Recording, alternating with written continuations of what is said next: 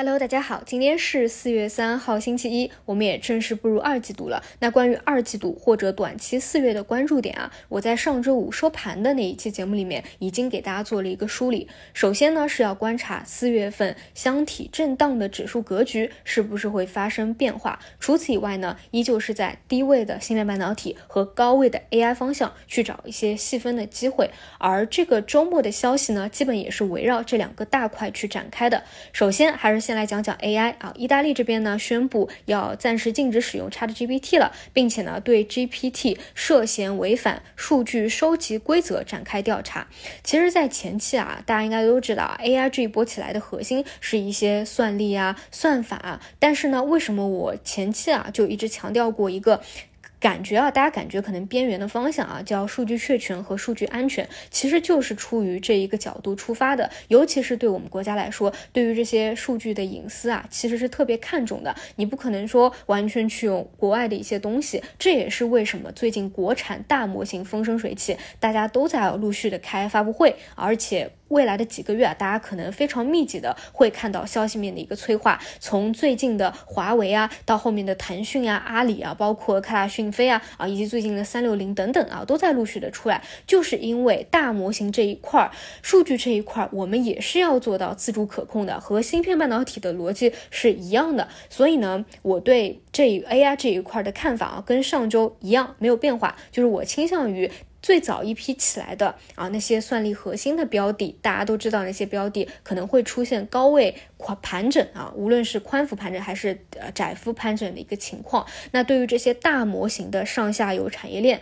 尤其是低位的，可能会出现补涨啊。所以要看的话，也是啊，往这些啊偏低位补涨起来的大模型的产业链啊，合作厂商方向去看。除此以外呢，就是这个意大利事件引申出来的数据安全这一块啊，关于。数据呢也是分很多的流程啊，包括数据接入啊、数据标注啊、数据推理、数据训练啊等等等等。所以你在做这一个方向梳理的时候啊，你一定会发现一点，其实跟之前做数字经济这一个大方向的时候啊，很多标的它完全就是重合的，因为就是这些公司做这些内容嘛。就像前期数字经济这一块啊，为什么像易华路这种机构的标的、机构抱团的这么紧密啊？一旦一大根阴线回调下来啊。之后呢，又看啊，又是创出一个趋势新高来。原因很简单，一方面呢，它比较正宗啊，是这一方面的正规军啊，啊有国资委的背景；另外一方面呢，就是它既是占到了数字经济这一块的光，又是占到了 AI 数据这一块的光啊，所以会走的比较强势一点嘛。所以数据这一块啊，也是这个事件引发出来的一个可能会这周啊比较活跃的一个方向吧。好吧，这是第一大块。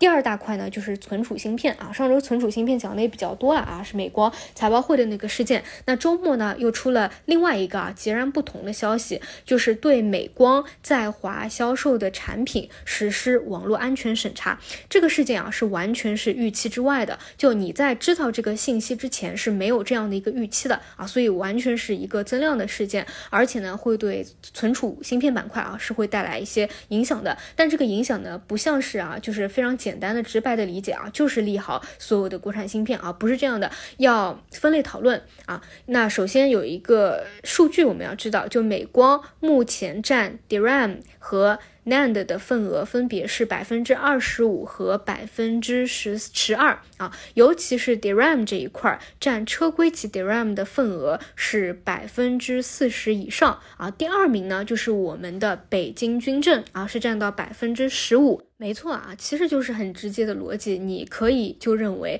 会提高北京军政的份额是利好它的，因为无论啊最后美光的这个结果是怎么样，它延续的时间有多久，对于这些车厂来说，它肯定是要做二手准备的，它肯定要提前做好你这个美光会出问题的一个准备，从而呢会利好其他的这个相应的份额的提高啊。除此以外呢，还有像兆易创新啊，兆易创新呢它是长兴的全球唯一的模组厂，而合肥长兴呢又是。是国内最大的大容量 DRAM 的厂商啊，所以这一块儿也是利好它的啊，所以这些是有比较直接利好的关系的。这两个呢是比较直接啊，你好去理解的。但我刚才说不确定啊，这个要打一个问号的是什么？就是像江波龙这种公司啊，上周不是在炒存储嘛，所以像江波龙这种公司啊，都是出现非常弹性的一个大涨啊。但是不确定在哪里呢？这种模组厂啊，它是有美光的颗粒的，那美光被审查的事件会对它带来一定的负面影响，但这个负面影响持续的时间或者程度有多大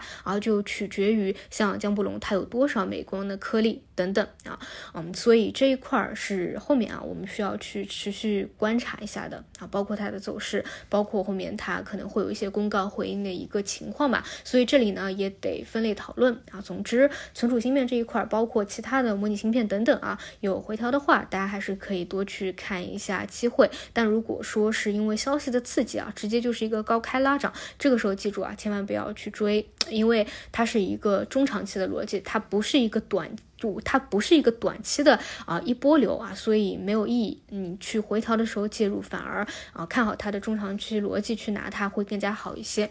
好的啊，主要就是这两个事件的影响吧。这周还是围绕着这几块啊，去看看有没有机会。除此以外的话，就是观察整个市场啊箱体有没有发生方向的一个改变吧。那我们就中午再见。